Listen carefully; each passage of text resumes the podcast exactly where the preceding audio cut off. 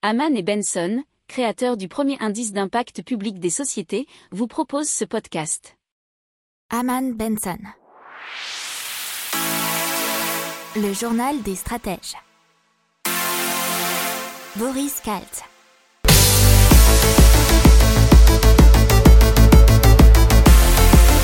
Bonjour à tous et bienvenue dans le journal des stratèges pour une revue de l'intégral impact de la semaine du 12 mars 2021. Et dans les technologies, on vous parle maintenant euh, de Ringo. Ringo, qu'est-ce que c'est? C'est une expérimentation de stockage d'électricité initiée par RTE et son partenaire Nidec ASI, et ça en Côte d'Or. Et donc, ça permet euh, d'accueillir des batteries, alors des batteries de type lithium-ion NMC pour nickel, manganèse, cobalt. Alors il va y avoir 6 mois de test et un début d'expérimentation qui est prévu en juin 2021. Quand le site sera en service, il aura une capacité de stockage de 12 MW, voire 24 MW, soit l'équivalent de la production de 5 éoliennes ou la consommation de 10 000 foyers.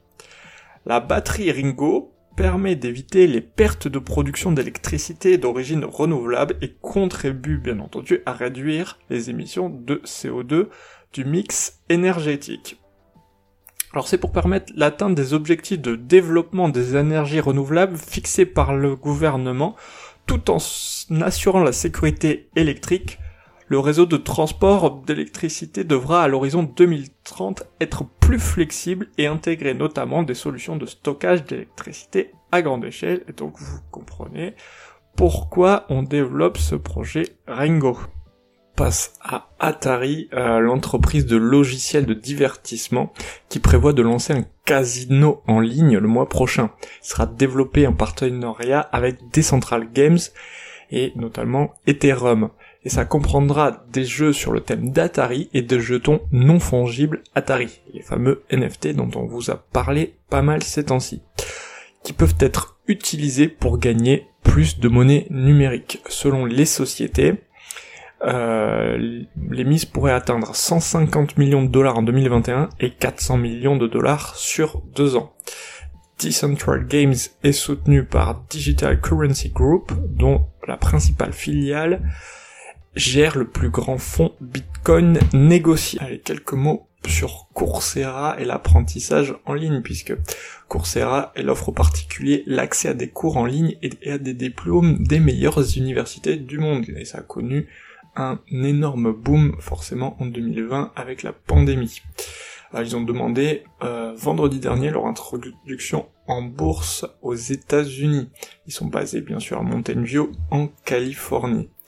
Ils ont un chiffre d'affaires qui est assez important et surtout de 293 millions de dollars, un taux de croissance de 59% par rapport à 2019.